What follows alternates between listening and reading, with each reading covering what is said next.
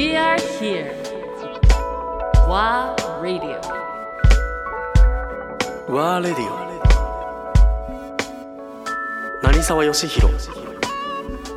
アンドレア・ポンピリオン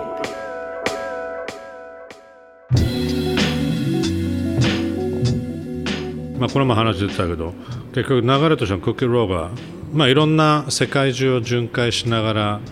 ちょうどエルムンドやってる頃に、まあ、石川でやるっていうことになって、もの すごい忙しい中ほら番組に出演してたじゃない？そうね。だからね毎週金曜日だったけど、生放送でしょ、うん。だからまあ生放送終わって翌日に飛行機乗って、え1週間、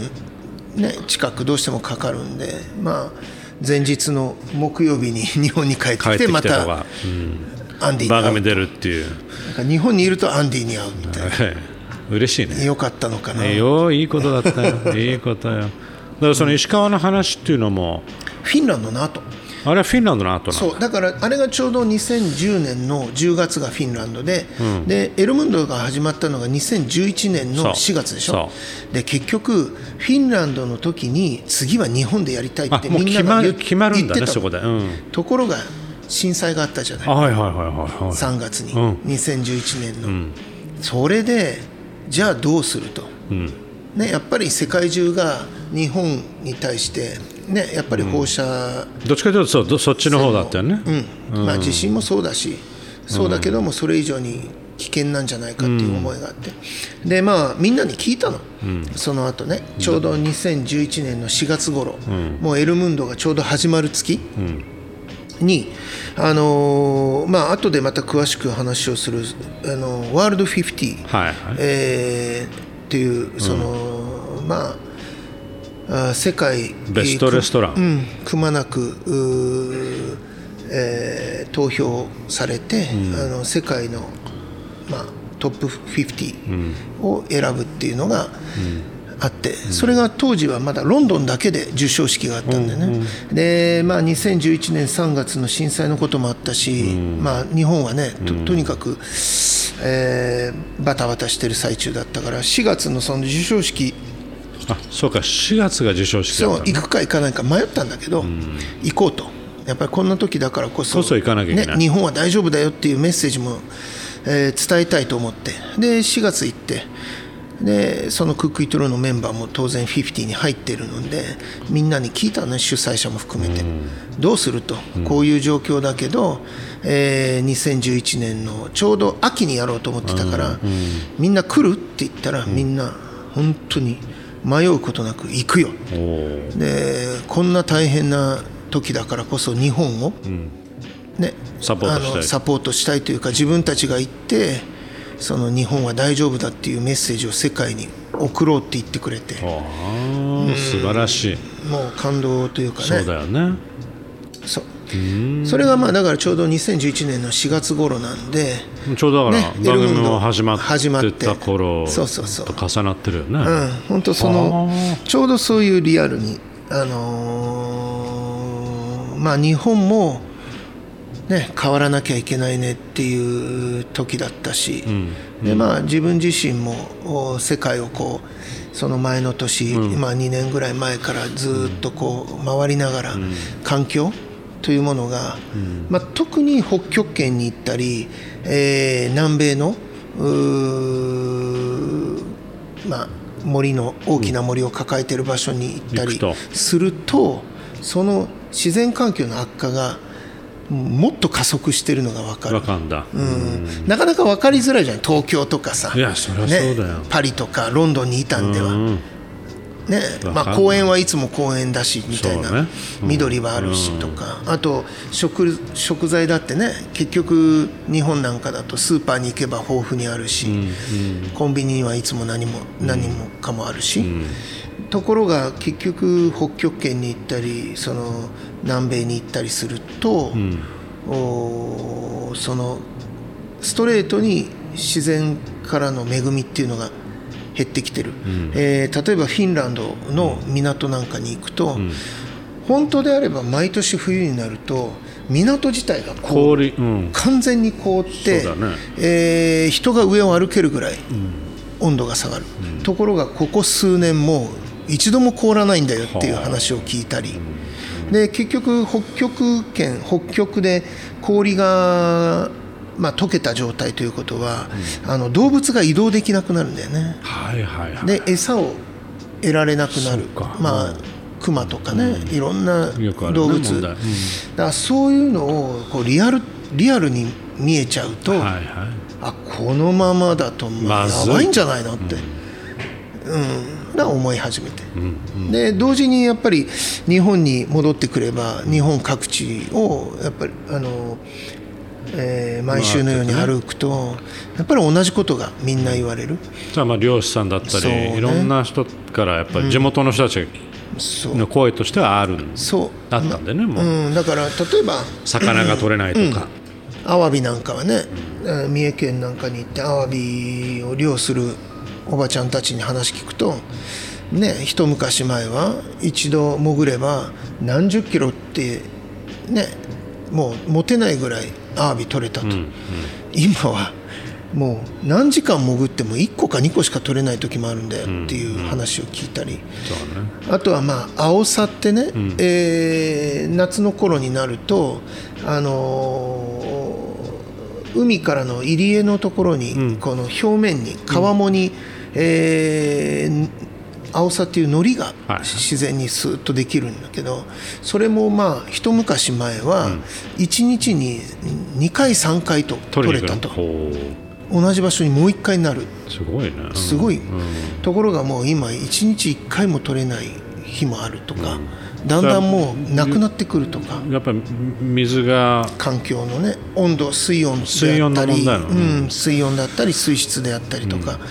ら結局まああのーそういうなんて言うんだろう。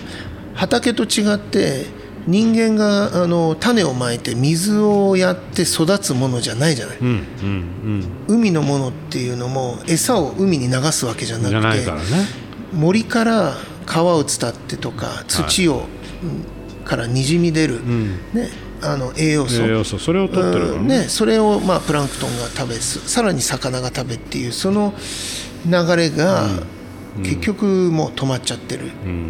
でまあそういうことを常にそれはもうすでに、いわゆる10年前そう。そういう状況だったっていうこともちろんね。もうその時にもすでに悪化してて、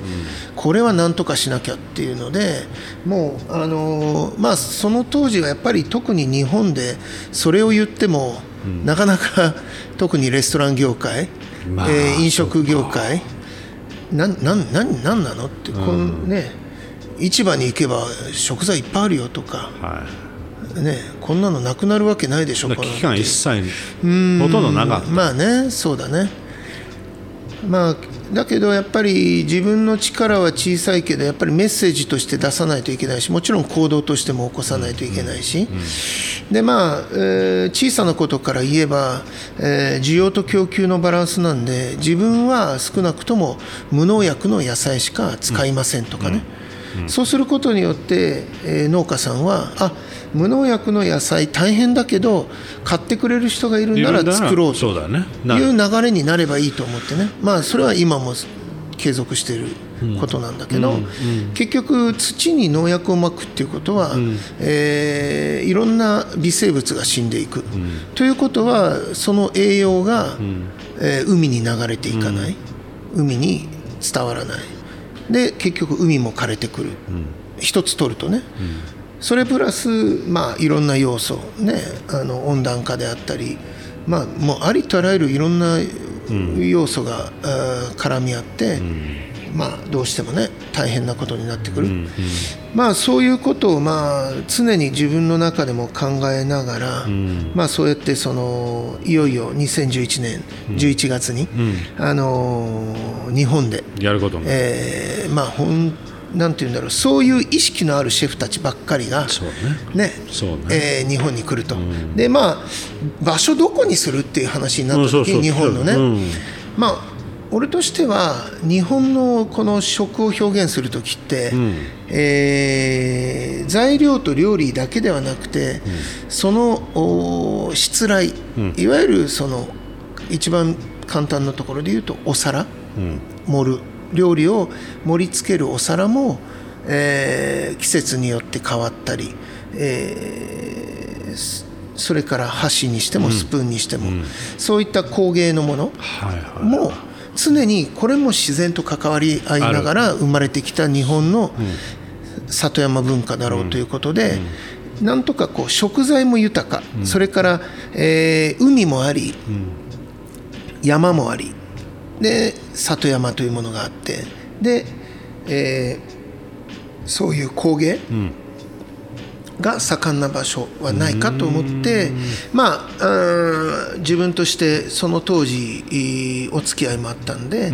石川県はいはい